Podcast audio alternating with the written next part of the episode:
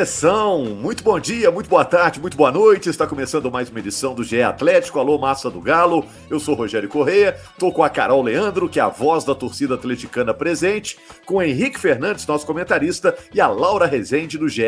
Globo. Temos muito para falar aqui sobre o Atlético, que empatou com o América por 1 a 1, uma declaração polêmica do Hulk, depois um pedido de desculpas e a sequência que tem o Galo no Campeonato Brasileiro. Já na quinta-feira, o Galo enfrenta outro alvinegro, o Corinthians lá em São Paulo. Tá tudo bem, gente? Estão todos ligados aí? Todo mundo online, né? Todo mundo convocado aí pelo Diniz? Todo mundo Bora. convocado pelo Rogério. é isso aí, ó. Fernando Diniz convocou a seleção brasileira e o Paulinho tá dentro. Deixa eu ver se tem a entrevista aqui do Fernando Diniz falando do Paulinho do Galo convocado para os jogos da seleção pelas eliminatórias. Vamos ver. Sim, o Paulinho é um jogador que eu gosto muito, desde a sua carreira no Vasco, depois na Alemanha e o retorno dele para o Atlético Mineiro vive um momento bastante especial. Está despontando aí também como na artilharia do Campeonato Brasileiro e tem uma maneira de jogar que eu acredito que se encaixa muito com a minha ideia de, de ver o jogo de futebol também. É um atacante consegue jogar dos dois lados, consegue jogar atrás do 9 e também consegue jogar como um, um 9 de mobilidade. E tem muito comprometimento tático, isso a gente consegue enxergar sempre no Paulinho, além das suas qualidades físicas e técnicas. Aí, quem sabe faz ouvido. Meus tempos de rádio aqui, vem Henrique. Já meti uma sonora aí, ó. Soltou a sonora, é isso. Mandou Ficou bem. Ficou surpreso com a convocação? Hum, cara, é, acho que a palavra não é, não é surpreso, assim, porque foi muito justa, né? Foi muito justa a convocação. E num setor que a gente sabe que tem uma briga aberta, é, que é centroavante, né? O Paulinho pode ser esse centroavante, embora a gente tenha ouvido o Diniz dizer que pode aproveitá-lo em diferentes posições ali da frente. Essa versatilidade é um ótimo trunfo para uma seleção que está em construção. A gente não sabe até quando, né? Porque a gente não sabe se o Diniz vai tocar o projeto, tem a possibilidade de vinda do Ancelotti. É, mas, assim, é, é uma justiça que se faz. Era importante o Diniz observar já.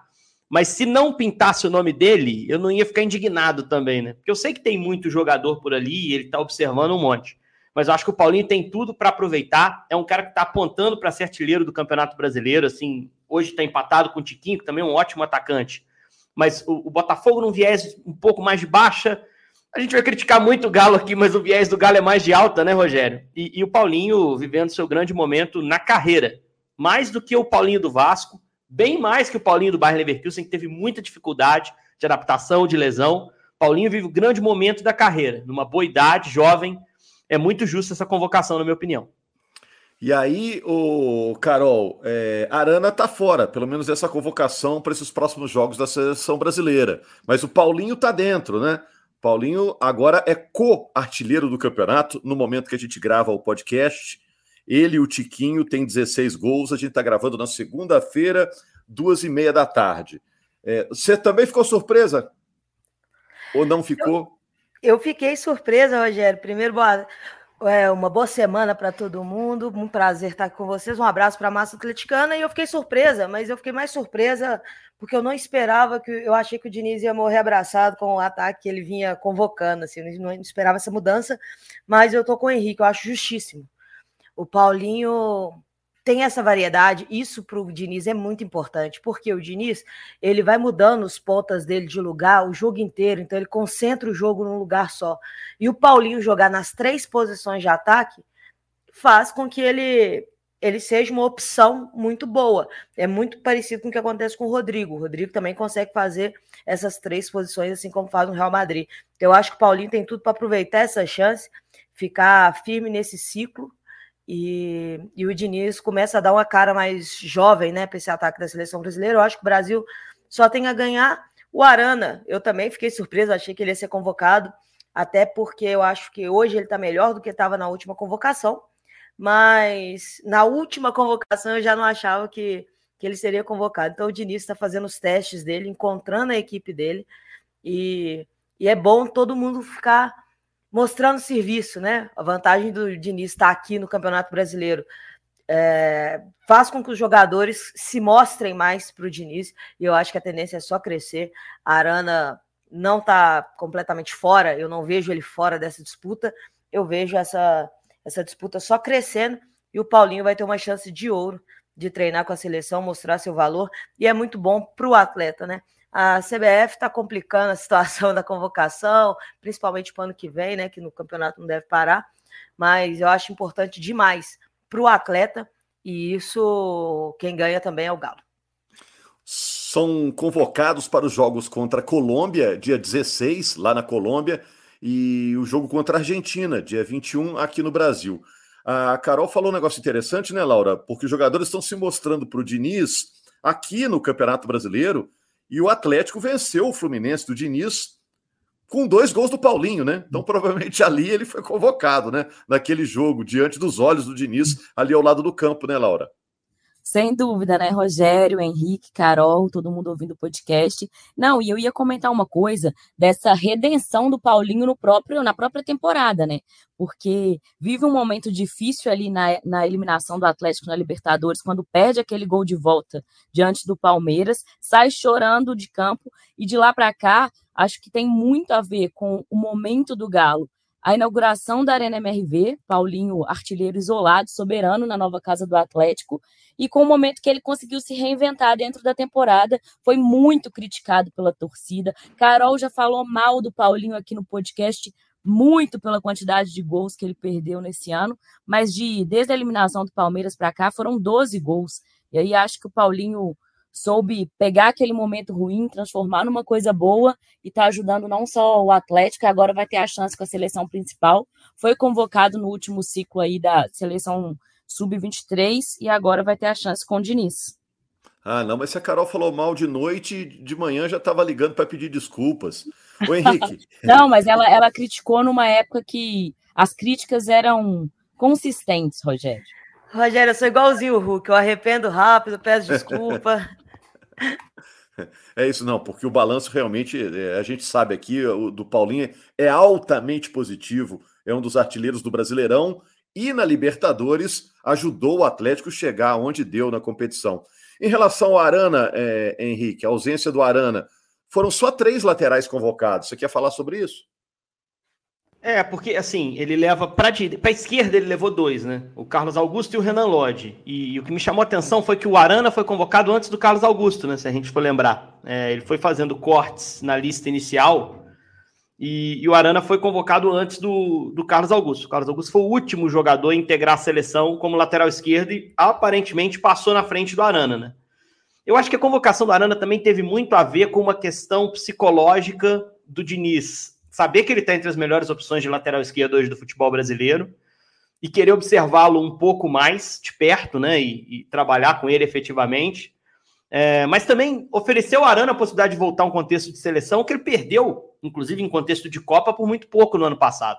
Então existia também, para mim, uma preocupação do Diniz com o ser humano Guilherme Arana, para que o ser humano Guilherme Arana se fortaleça e o atleta Guilherme Arana desabroche de novo depois da lesão. Eu acho que fez Isso bem. faz muito parte do perfil do Diniz, né, Henrique? É, é claro assim, para não ficar confusão, ele não convocou o Arana só porque ele é gente boa, porque ele merece, é porque ele tem bola para isso, e o Diniz viu ali a possibilidade de recuperar um lateral que era é, muito convocado no ciclo anterior do Tite.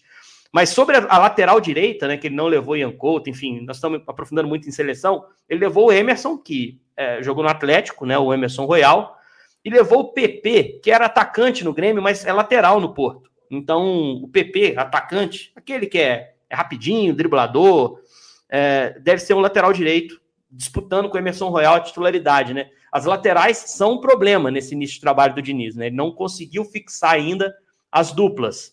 Vamos ver como vão se sair esses quatro convocados para esses jogos duríssimos, né? Que é a Argentina em casa, que é o melhor time, melhor seleção da última Maracanã, Copa do Mundo, né? né? Isso, Maracanã. jogo no Maracanã e a Colômbia em Barranquilha. A Colômbia faz uma boa eliminatória também. Então, de todos os de todas as datas FIFA envolvendo a eliminatória, é que vai expor o Brasil aos dois jogos mais difíceis. Boa sorte ao Paulinho, que representa o Galo nessa. Deixa eu só esticar um pouquinho aqui, gente, o assunto Paulinho. Vocês acham que tem chance dele ser eleito o craque do campeonato? É, já que ele está atropelando, né? O Tiquinho começou o campeonato muito bem, agora é o momento do Paulinho.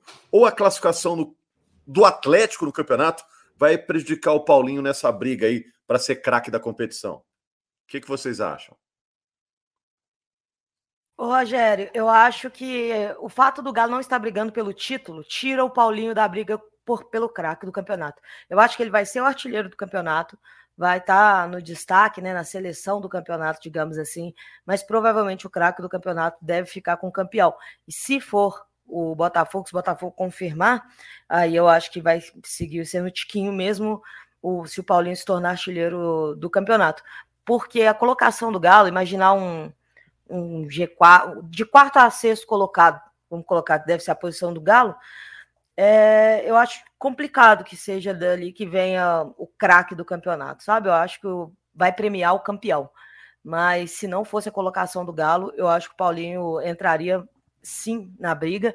E a gente tem que pensar no campeonato como um todo, né? O Paulinho faz um segundo turno espetacular, mas o Tiquinho fez um primeiro turno espetacular também. Então, pensando no campeonato todo e como os gols do Tiquinho acabam colocando o Botafogo para ser campeão, eu acredito que fique por ali. E se for o Bragantino, eu acho que é a mesma coisa. Se for o Palmeiras, eu acho que é a mesma coisa. Para mim, a briga está entre os três. Se for o Bragantino, eu tenho até dúvida de quem é que vai. Sabe aquela sensação de roupa perfumada que acompanha você o dia todo? Com a amaciante Downy, você tem. Porque só Downy tem cápsulas de perfume que são ativadas com um toque e vão sendo liberadas ao longo do dia mantendo a roupa com aquele frescor que parece que acabou de ser lavada. Então já sabe, para roupas perfumadas de verdade por muito mais tempo, respira. É Downy. Ser o cara, né? Quem será o cara que eles vão escolher para premiar? Acho que a gente também tem que pensar. É, Alejandro, o Alejandro nem tem jogado lá, né? Eles têm bons jogadores, né? Evangelista, Matheus Fernandes, tá fazendo um bom Belinho. campeonato, Capixá, Belinho agora aparecendo na reta final. Mas a gente tem que pensar o seguinte: é, se a gente for considerar gols mais assistências, o Paulinho é o quarto do campeonato nesse quesito. São 16, ele só fez gol praticamente, né? É, você tem o Tiquinho com 19 participações, o Hulk com 19 participações, então o Hulk interfere dire mais diretamente em gols do que o próprio Paulinho. E o líder é o Luiz Soares. Nós temos um Grêmio brigando em cima também, né? Que eu acho que o Soares faz um campeonato exuberante, garantiu ponto pro Grêmio, é um craque. Eu não vejo o Paulinho com tanta chance como craque do campeonato, a não ser que o Galo arranque e seja campeão.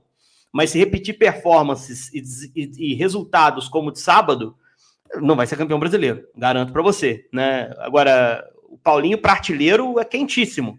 Essa briga com o Tiquinho, principalmente, deve seguir até o fim do campeonato. E como eu disse, vejo o Paulinho num viés de subida de atuação e o Tiquinho num viés até de queda ou estagnação. Botafogo não vem bem, né? É, agora, os líderes não estão tão distantes assim do Atlético se a gente falar em números, né? É porque a turma de cima é difícil de tropeçar, né? Ô, Laura, vamos mudar de assunto aqui, começar a falar desse América e Atlético. É, depois do jogo, o que chamou mais atenção, além, é claro, do empate do Atlético com o América, que é o último colocado do campeonato, foi a declaração do Hulk, dizendo que, ó, no final do ano eu tô indo embora, não aguento mais o futebol brasileiro. Era uma reclamação em torno da arbitragem. Depois o Hulk foi para as redes sociais, pediu desculpas, reconheceu que a expulsão foi merecida e, enfim, disse que vai tentar melhorar na próxima. Ele está fora do jogo contra o Corinthians.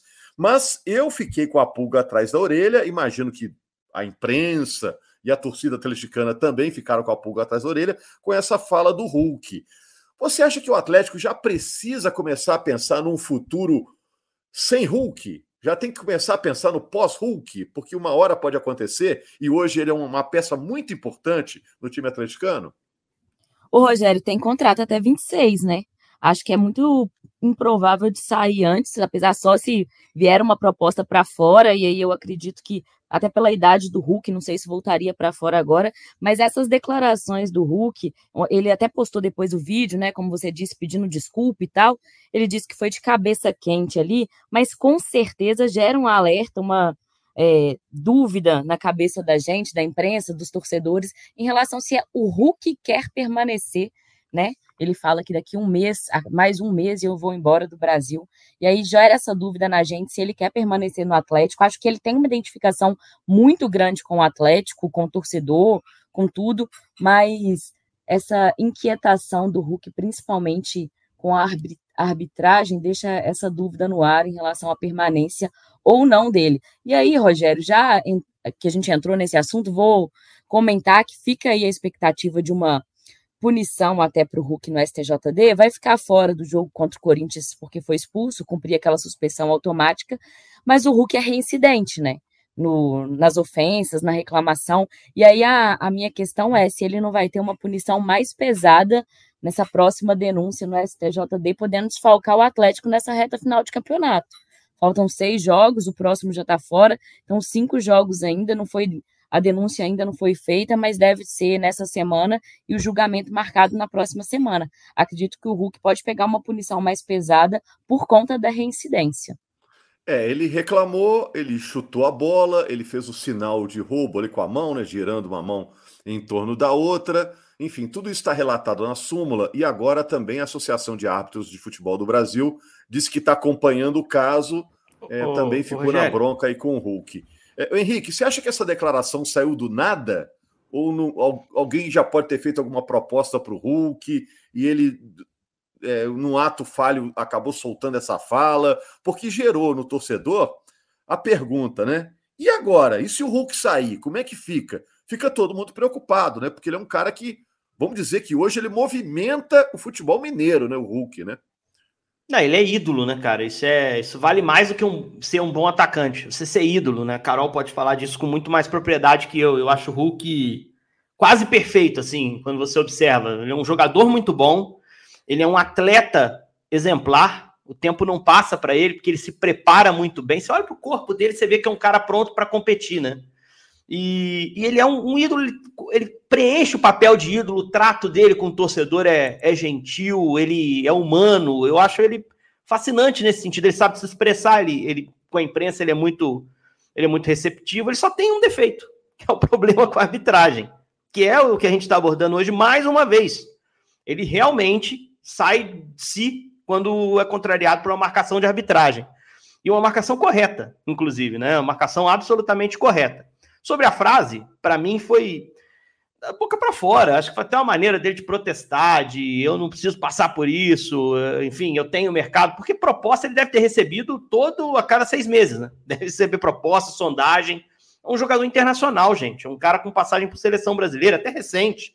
É um cara que decidiu um campeonato brasileiro há dois anos atrás, né? E é um dos melhores jogadores em atividade aqui no futebol brasileiro. E é fisicamente muito é, confiável. Então, assim, qualquer um gostaria de ter o Hulk. Eu não estou nem falando aqui no Brasil. Fora do Brasil, é só instalar o dedo, dizer para empresário oferecer que há um acordo, não há problema nenhum em relação a isso.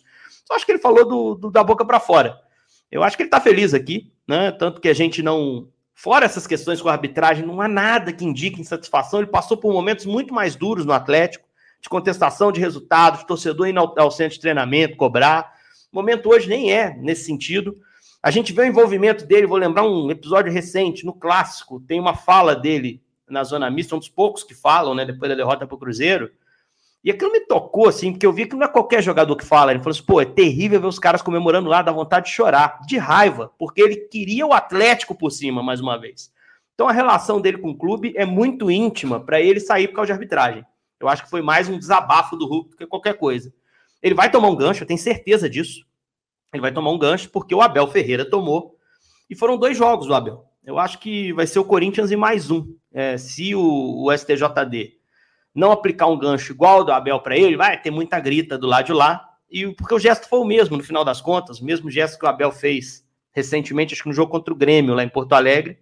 Então a tendência é que ele tome mais um jogo. O problema é que o Atlético perde esse cara. Num momento de arrancada para coisas grandes no campeonato, a gente estava falando até em título e tal. Você vai pegar o Corinthians lá, que é um jogo embaçado, que o Corinthians já deu-lhe uma pancadinha no Atlético recente, na Copa do Brasil, era hora de dar a resposta, sem ser o melhor jogador. Ah, é irreversível. O Atlético ganhou do Botafogo sem o Hulk, e jogou bem, né? Jogou de forma confiável. Mas sem dúvida é um desfalque importante. O ano passado arrancou para a vaga na Libertadores sem ele também, estava machucado, problema na panturrilha.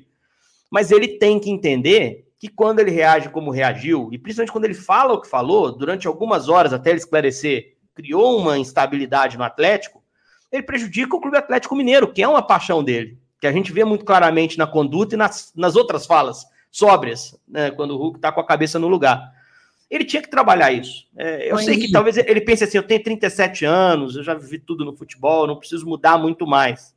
Mas eu, como um fã desse cara, Laura, adoraria que ele revisse esse comportamento para a gente dar a nota 10 para ele por tudo, todo o restante, né, que ele, que ele faz como atleta, como profissional do futebol. É, não, e na saída do jogo lá em Uberlândia, ele conversou bastante com o Rodrigo Caetano. Rodrigo Caetano que voltou a dar declarações, né? Acabou a punição dele de 60 dias, que era outro que estava punido também por conta das ofensas à arbitragem, teve 60 dias de punição, não podia dar entrevista, não podia aparecer na zona de competição dos jogos.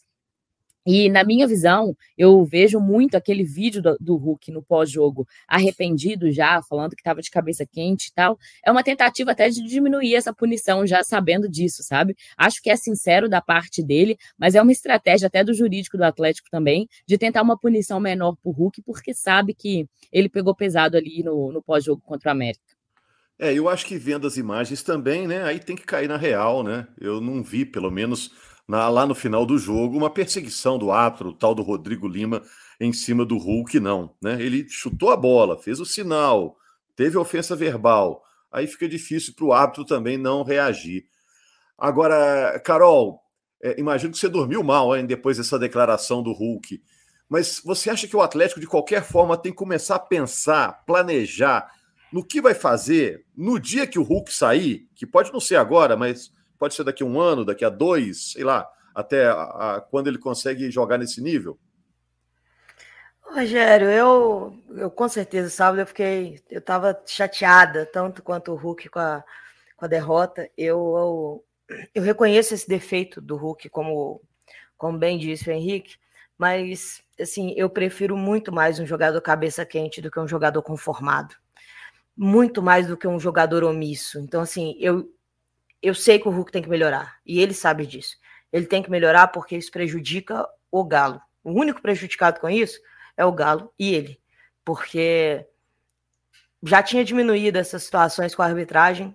Agora, se voltar como foi logo depois da confusão que ele teve com o Daronco, é muito complicado, porque aí ele fica mais irritado, porque começa a apanhar o jogo todo.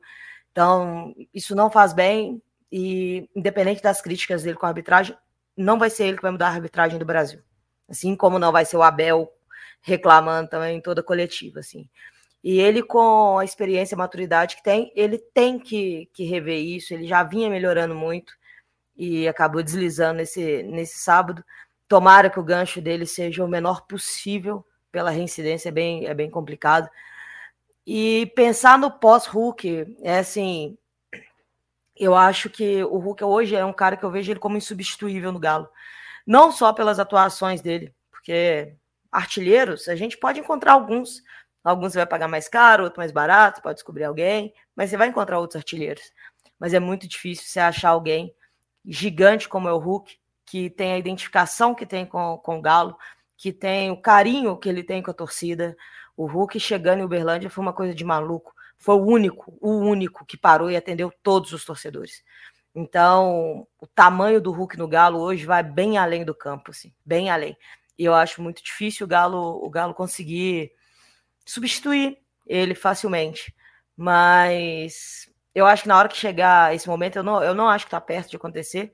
Sei lá, eu acho que vou pensar isso para o final de 24 para frente, ou até mesmo até encerrar o contrato dele em 26 o Galo tem que o Galo tem que estar tá preparado para isso para agora, sabe, Rogério, para ano que vem, para caso ele fique sem o Hulk durante um período, porque o Hulk tá, tá ficando mais velho, então assim, as lesões dele podem começar a acontecer, apesar de ser uma máquina fisicamente, né? Não dá para contar com isso o tempo todo. Então eu acho que o Galo tem que ir fazendo essa preparação para isso. E se o Hulk ficar suspenso? E se o Hulk ficar machucado? Como que a gente faz? O Paulinho já veio e já melhorou bastante essa dependência que a gente tinha do Hulk. E aí eu acho que o Galo tem que continuar fazendo isso, montando o seu elenco para o seu elenco ser vencedor, independente do Hulk. Mas eu quero que o Hulk tenha vida longa com a camisa do Galo, porque para mim ele é fundamental aqui. Ô, Carol, só corrigindo uma informação que eu confundi o contrato aqui. O Hulk tem contrato até o final de 24, é o Paulinho que tem contrato até 26. Então é isso. Então, pelo menos, eu acho que ele, pelo menos até o final de 24, eu acho que ele fica. E, e quem sabe mais para frente. Agora tem que ver, né? A idade vai chegando, cada ano vai ficando um pouco mais difícil pro Hulk seguir um.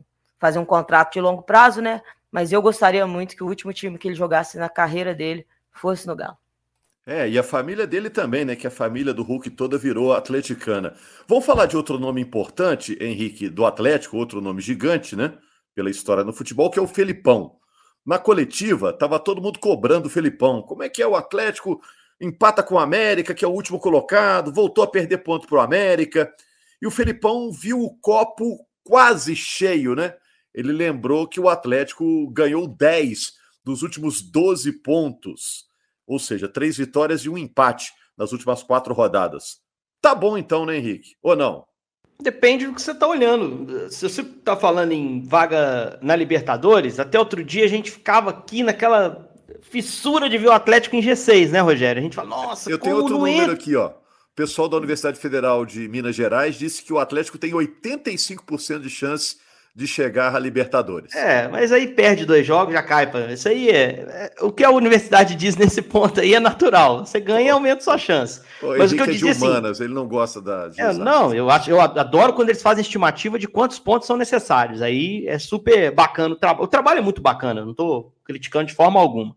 Claro, mas assim, claro, é lógico que a gente, a gente sabe o Atlético pontua mais, ele está mais perto de chegar à Libertadores. Mas o, o, a gente ficava aqui naquela onda de, poxa, o Galo ganha, mas não entra nesse G6. Esse bendito G6. Ah, mas o concorrente ganha no último minuto e o Galo continua em sétimo. Está na beirada.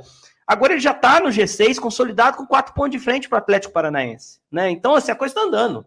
A coisa está andando. Se é Libertadores, que a gente quer, que a gente quer ver o Atlético, está andando e, inclusive com um olharzinho ali para G4 bem plausível. Ele não entra no G4 nessa próxima rodada, porque ele está três pontos atrás do Grêmio, com duas vitórias a menos. Mas ele ele está com o pé firme ali dentro do G6, isso me parece claro. Agora, para quem pensava em título, e antes do clássico, a gente transmitiu o jogo junto sábado. Eu falei, o Galo está na sua briga real por G4, mas olha para a liderança ali como um sonho que já teve mais distante. Você não pode empatar com o Lanterna América. E eu sei que o América é um belo de um time, cara, que a gente cansa de dizer, que é um dos que a gente acompanha mais perto, né? Um dos nossos. A gente cansa de dizer que está numa posição indigna pelo que joga, né? É, assim, mas, poxa, o, o, Botafogo fez a força que teve que fazer e ganhou no Independência. Ganhou os dois jogos. O Atlético empatou os dois com o América. O Grêmio teve que meter quatro gols, porque tomou três, mas ganhou do América aqui. Ganhou os dois o Grêmio. O Atlético empatou os dois. O Atlético perdeu quatro pontos para Lanterna e virtualmente rebaixado a América. É clássico, a América se motiva, mas o Atlético tem que confirmar nesse tipo de jogo. Como tinha que ser o Curitiba. Cruzeiro eu penso um pouco menos, porque tem um, um tamanho diferente o confronto. É um clássico ainda mais clássico do que o que a gente viu em Uberlândia. Mas é, pensando em título, você desanima. Né? Na hora de confirmar a arrancada, é, a coisa não acontece.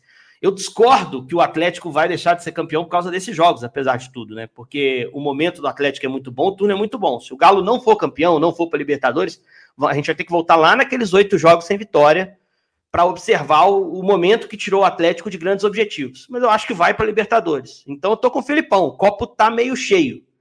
Eu concordo com ele também que os times de baixo são competitivos, apesar de estarem com a pontuação baixa mas tem que confirmar. Você tem que arrumar um jeito de ser consistente.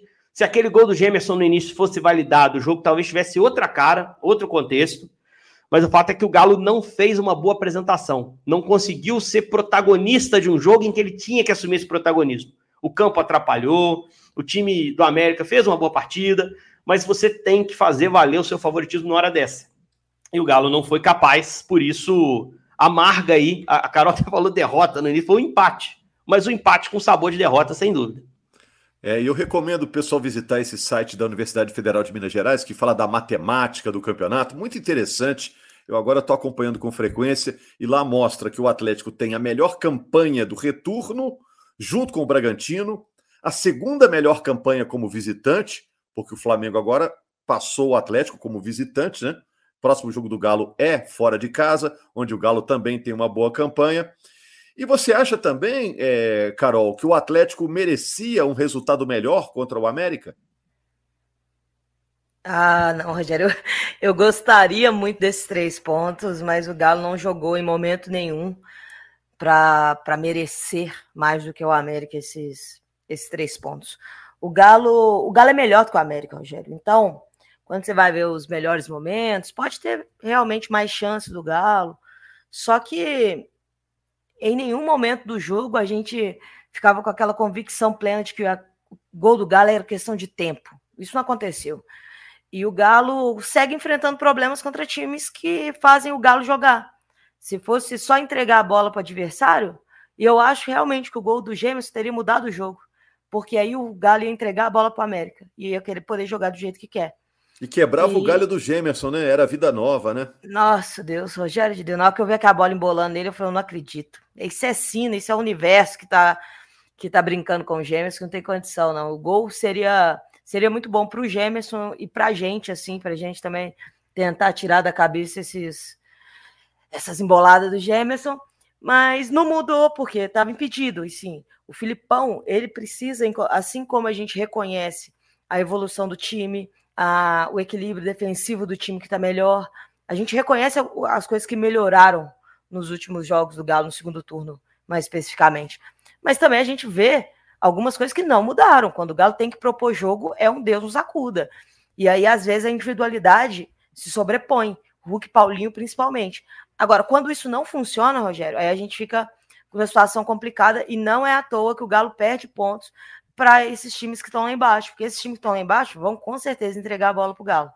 Então, o Galo tem que ficar esperto, porque de agora para o final do campeonato, ele vai pegar mais times que estão do meio para trás do que os times que estão na briga com ele. Então, vai ter que encontrar uma forma, nem que seja bola parada, porque times que jogam muitas vezes o Palmeiras é muito assim, Rogério. O Palmeiras gosta de entregar a bola, deixar o adversário jogar. Mas quando ele tem que propor o jogo, ele acelera o jogo e ele é letal na bola parada. Então o Galo tem que arrumar um antídoto. Não estou falando que o Filipão vai fazer esse time virar criativo de uma hora para outra. Assim, nem, nem evoluindo, porque eu nem sei se ele tem peças para isso no elenco. Agora, ele tem que arrumar alguma maneira de jogar quando for essa situação. Se chegar lá quinta-feira no em Itaquera e o Corinthians entregar a bola para o Galo, o que, é que a gente vai fazer? Bom, a gente tem que ter alguma, alguma ferramenta para fazer. Então, o Galo segue sofrendo contra, os times menores, contra os times que estão brigando para para não cair. Assim, os cinco últimos do campeonato tomaram, eu acho que mais de 15 pontos do Galo no campeonato. E isso para mim não é coincidência, isso para mim não é só mérito dos times que estão lá embaixo. Para mim é muito porque o jeito do Galo jogar não casa com o jeito desses times jogarem. Ô, Laura, e falando do futuro, né? Tem o futuro breve aí, a partida contra o Corinthians, na Neoquímica Arena, sem o Hulk. E tem o futuro do Atlético, que o Rodrigo Caetano falou um pouco. Tem a questão da SAF, que já pingou uma grana, pingou aí um, um Pix bem honesto, né, Laura, para o futuro atleticano. O que, que você me conta para a gente já fechando essa edição? Ô, Rogério, o Allan Kardec foi liberado hoje do departamento médico, pode ser opção aí sem o Hulk contra o Corinthians. O Filipão pode montar esse time com o Allan Kardec ou o Pavon. E o Rubens é dúvida para esse jogo contra o Corinthians também. Ele que sofreu, teve aquele choque de cabeça, né, com o Rodriguinho no jogo, levou oito pontos ele não treinou hoje, ficou só na fisioterapia e ainda vai ser avaliado se tem condições do jogo de quinta ou não. Nos bastidores, Rogério, a cúpula do Atlético está bem agitada essa semana, viu?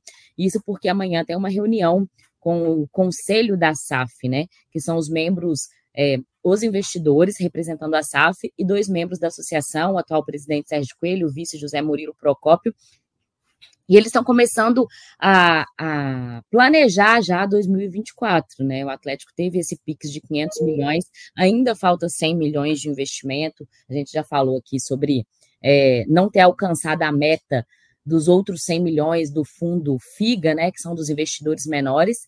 E aí o Atlético já planeja listar os credores, pagar os bancos e planejar um orçamento melhor para 2024 com um investimento maior no futebol e vai se desenhando qual, qual vai ser o papel de cada um nessa SAF, nessa, nessa nova projeto do Atlético, né? Você perguntou do Rodrigo Caetano. Hoje, a cúpula trabalha com o Rodrigo Caetano, sendo ainda diretor de futebol da SAF do Atlético, aquele possível cargo de CEO do futebol que cogitaram colocar o atual presidente Sérgio Coelho não existe mais na SAF, vai ficar somente com Bruno Musi sendo CEO do Atlético, Rodrigo Caetano comandando o futebol, e é possível que o atual presidente Sérgio Coelho seja reeleito para mais um mandato de três anos no início do, do mês de dezembro. Né? A associação do Atlético ainda tem eleição ainda esse ano, então nos bastidores também vai ter uma semana, um resto de ano agitado no Atlético. Excelentes informações, Laura. Carol e Henrique, podemos fechar aqui? Pedimos a conta aqui? Podemos fechar Acho a conta, Rogério.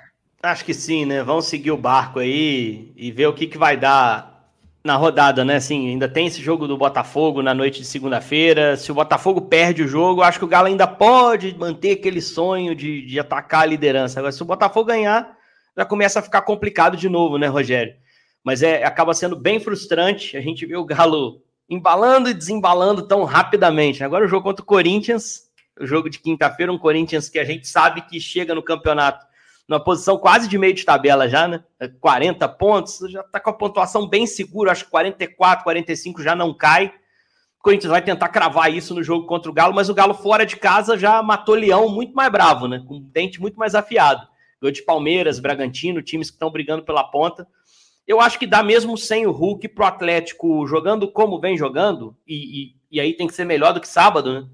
é, para trazer os pontos lá de São Paulo, não digo vingar a Copa do Brasil, porque aquela derrota causou uma eliminação, mas, mas conseguir dar uma machucadinha no Corinthians aí e seguir sua jornada, porque é uma rodada que você tem Atlético Paranaense jogando em casa, né? O Flamengo jogando em casa contra o Palmeiras.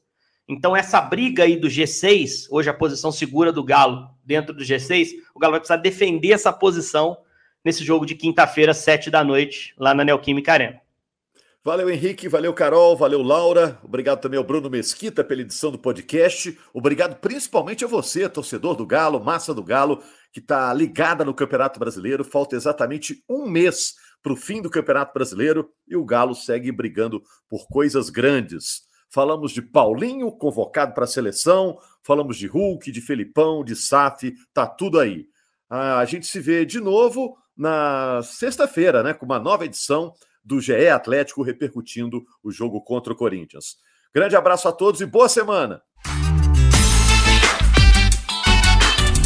Apita pela última vez.